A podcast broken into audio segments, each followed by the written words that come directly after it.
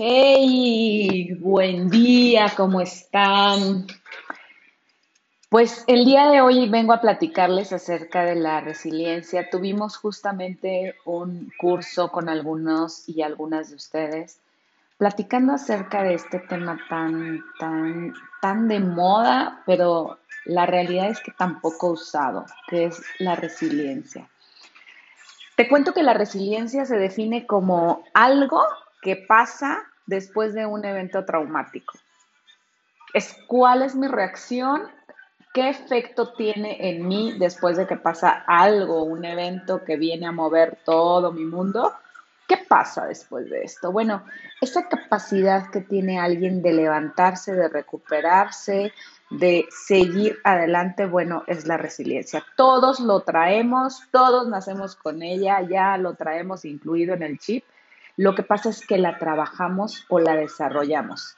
Al final todos la tenemos. Lo que pasa es que dependiendo de qué tanto la trabajes, de qué tanto la tengas concientizada, bueno, la puedes mejorar incluso, ¿no? La traemos ya impresa, pero la desarrollamos, la ejecutamos y sobre todo la mantenemos y la mejoramos en busca de algo bueno para nuestra vida, ¿no? Una mujer o un hombre más resiliente va a tener prontas recuperaciones y empieza a ver aspectos súper buenos y positivos de la vida.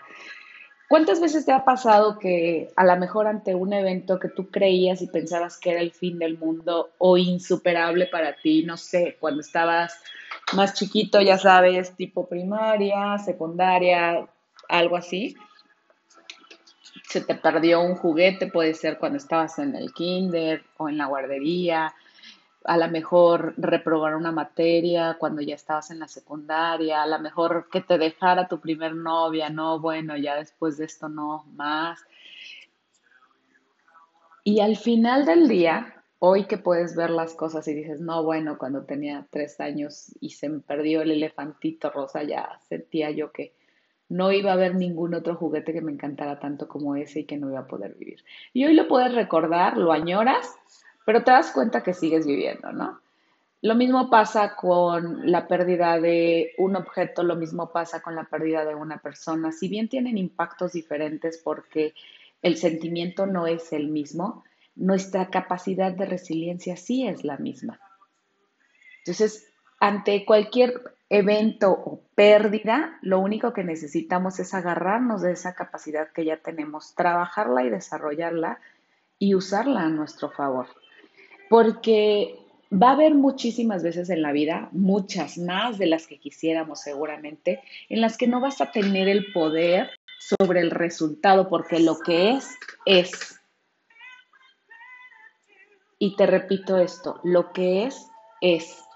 No vas a mover el resultado, no vas a mover lo que pasó, eso no lo vas a poder hacer, pero si eres responsable del esfuerzo que le pones a la actitud para recuperarte. Entonces, eres responsable del esfuerzo cuando quieres algo. Ah, es que quiero pasar un examen, quiero tener una buena campaña, quiero traer muchos nombramientos, quiero tener una buena novia, un buen novio, un buen matrimonio, unos buenos hijos. Ah, bueno, eres responsable del esfuerzo, de todo lo que conlleva a ese logro pero del resultado final ya no eres responsable, ¿sabes? Y si quieres estar en un modo dominante donde dices, no, yo me voy a hacer responsable hasta que el resultado esto, pues no, vas a, vas a entrar en frustración porque eres responsable de todo el proceso, del esfuerzo que le pones, de la disciplina, del amor, de la constancia, etcétera.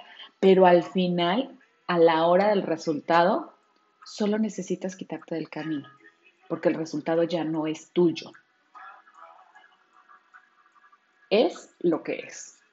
Y a veces es muy complicado porque nosotros como seres humanos estamos acostumbrados o creemos que sobre todo cuando tenemos un carácter así como dominante y decir yo voy a llevar las cosas y, y soy súper disciplinada y soy súper organizada y quiero hacer esto y llevarlo a un cierto término, tú puedes pensar que hiciste todo lo correcto en el proceso y al final el resultado no es lo que tú esperabas.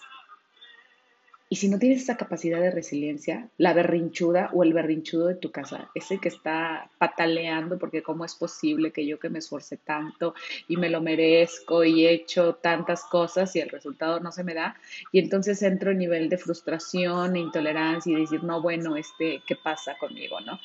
Entonces, este es el punto más importante, es dar la oportunidad a que el resultado se dé solo, no estoy diciendo que no hagas nada en el proceso, estoy diciendo que tienes que ser tan aplicado o tan aplicada como debes de ser, que debes de ser súper consistente, disciplinado, haciendo lo correcto en, en el momento adecuado y llevarlo todo como lo debes de llevar, pero a la hora del resultado, solo quítate.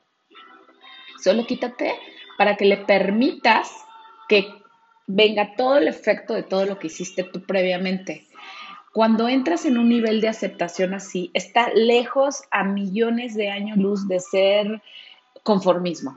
O sea, no quiero que no quiero que escuches esto como ah, confórmate, o sea, no, no te conformes. El resultado es lo que es. Puede ser satisfactorio para ti o puede no ser satisfactorio para ti. Puede ser lo que esperabas o puede tal vez no serlo. Pero entras en un grado de aceptación y que dices, ok, yo hice todo lo correcto en el proceso, me quedo tranquila, estoy emocionalmente bien. Ah, ok, entonces lo dejo ir, no pasa, no se dio, no sé, lo que pasó, pasó, no tengo idea por qué, voy a buscar cuál fue la razón, qué pude haber hecho mejor, qué podía, en qué me equivoqué, en qué podía cambiar y regreso a hacerlo nuevamente. Lo único que no te puedes permitir es abandonarlo, ¿no? Todo aquello que no puedas cambiar, simplemente acéptalo, porque el vivir en resistencia no te lleva a ningún lado, la resistencia no te deja aprendizaje, porque alguien que se resiste no aprende. Alguien que acepta dice, ok, ya está, es lo que es. ¿Qué puedo hacer mejor? Voy de regreso y ¿qué voy a cambiar? Cuando estás en esa, eh, en ese, en esa forma, en ese mood, aprendes.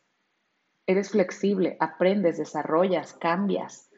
Pero cuando entras en el modo de estoy sufriendo muchísimo esto, híjoles, me esforcé, no puede ser posible, porque no se me dio, entonces ahí no aprendes. Simplemente te haces bolita, te retraes, te contraes, no puedes darte cuenta que pudiste haber hecho mejor. Tampoco entras en aceptación y vienen temas de frustración, etc. Entonces, si algo puedes cambiar, hazlo. Si no lo puedes cambiar, solo acéptalo y cada que platiques del tema, esto es algo bien importante, por favor platícalo desde el aprendizaje. Acuérdate que voy a hacer otro podcast acerca de la energía que tienen las palabras. Date cuenta que todo lo que tú hablas trae cierto grado de energía.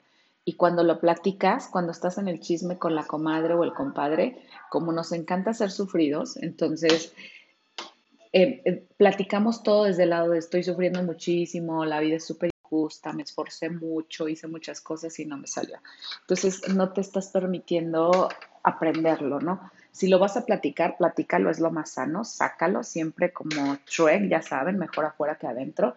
Sin embargo, háblalo desde el conocimiento, desde el aprendizaje, desde qué pude haber hecho mejor y vengo de regreso.